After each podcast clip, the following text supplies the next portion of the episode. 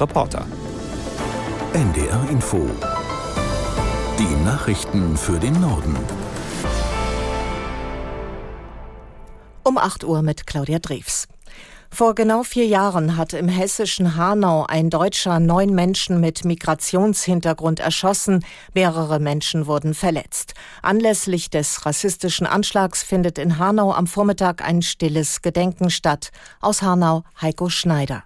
Nach Angaben der Stadt werden Hanaus Oberbürgermeister Kaminski und Hessens stellvertretender Ministerpräsident Mansuri Grenze niederlegen. Auch Bundesinnenministerin Faeser wird erwartet. Vorher wird es an den Gräbern ein Gebet geben. Anders als in den Vorjahren werden bei der Gedenkveranstaltung keine politischen Reden gehalten. Das war der Wunsch mehrerer Opferangehöriger. Am Mittag findet zudem ein Gedenken in Dietzenbach im Landkreis Offenbach statt, wo ein weiteres Opfer des Anschlags beerdigt wurde.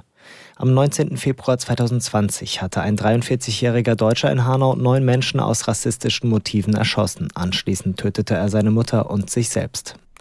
Die Gewerkschaft Verdi hat zu neuen Warnstreiks im öffentlichen Nahverkehr aufgerufen. In Niedersachsen soll in mehreren Städten die Arbeit niedergelegt werden. Karl Schreiber aus der NDR Nachrichtenredaktion zur Frage, welche Städte betroffen sind. In Niedersachsen streiken heute und morgen in Hannover, Braunschweig, Osnabrück, Göttingen, Wolfsburg und Goslar die Bus- und Bahnfahrer. In den Städten fallen fast alle Verbindungen aus, weil Verdi zum Warnstreik aufgerufen hat. Die Gewerkschaft fordert unter anderem mehr Urlaub und mehr Geld für die Schichtarbeit. Nicht betroffen sind der Regiobus Hannover und die S-Bahn Hannover. Ab morgen früh um 4 Uhr soll dann auch das Bodenpersonal der Lufthansa streiken. Betroffen sind unter anderem die Flughäfen in Hamburg, Frankfurt am Main und München. Die Lufthansa arbeitet gerade an einem Sonderflugplan. Die Gewerkschaft Verdi fordert für die Beschäftigten 12,5 Prozent mehr Geld, mindestens aber 500 Euro monatlich. Die Lufthansa kritisiert den Streik als unverhältnismäßig.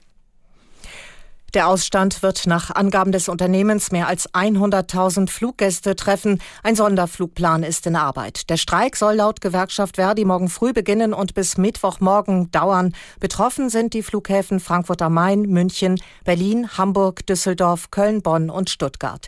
Verdi fordert für die mehr als 20.000 Lufthansa-Beschäftigten am Boden unter anderem 12,5 Prozent mehr Gehalt. In Russland sind nach dem Tod von Oppositionspolitiker Nawalny offenbar zahlreiche Menschen zu Haftstrafen verurteilt worden. Sie hatten in der Öffentlichkeit um Nawalny getrauert und waren dann festgenommen worden. Nach Angaben von Menschenrechtsorganisationen und Medien erhielten allein in St. Petersburg mehr als 150 Menschen eine Haftstrafe von bis zu zwei Wochen. Sie sollen gegen die russischen Versammlungsgesetze verstoßen haben. Ähnliche Urteile soll es in anderen russischen Städten gegeben haben. Nawalny war am Freitag in einem Straflager gestorben. Über die genauen Hintergründe ist weiter nichts bekannt. Immer mehr Menschen in Deutschland arbeiten noch, wenn sie altersbedingt eigentlich nicht mehr unbedingt arbeiten müssten. Das geht aus einer Anfrage der Linken im Bundestag hervor. Die Zahl der sozialversicherungspflichtig und geringfügig Beschäftigten zwischen 63 und 67 Jahren ist im vergangenen Jahr auf 1,67 Millionen gestiegen. Im Jahr 2022 waren noch 1,52 Millionen Menschen dieser Altersgruppe, in der ein Renteneintritt Rücktritt möglich wird, in Beschäftigung. Fußball-Bundesligist Bayern München hat sein drittes Spiel innerhalb einer Woche verloren. Die Mannschaft unterlag am Abend beim VfL Bochum mit 2 zu 3. Aus der NDR Sportredaktion Matthias Tröge. Es ist alles schiefgegangen, was schiefgehen konnte, haderte Bayern-Trainer Thomas Tuchel mit der aus seiner Sicht ungerechten Niederlage. Um seinen Job muss Tuchel offenbar nicht bangen. Vorstandschef Jan-Christian Dresen antwortete auf die Frage, ob Tuchel auch im nächsten Spiel gegen Leipzig auf der Bank sitzen werde, mit selbstverständlich. Die Bayern bleiben Zweite, haben acht Punkte Rückstand auf Spitzenreiter Bayer Leverkusen. Am Nachmittag haben sich der SC Freiburg und Eintracht Frankfurt in einem spektakulären Schlag Schlagabtausch 3 zu 3 getrennt.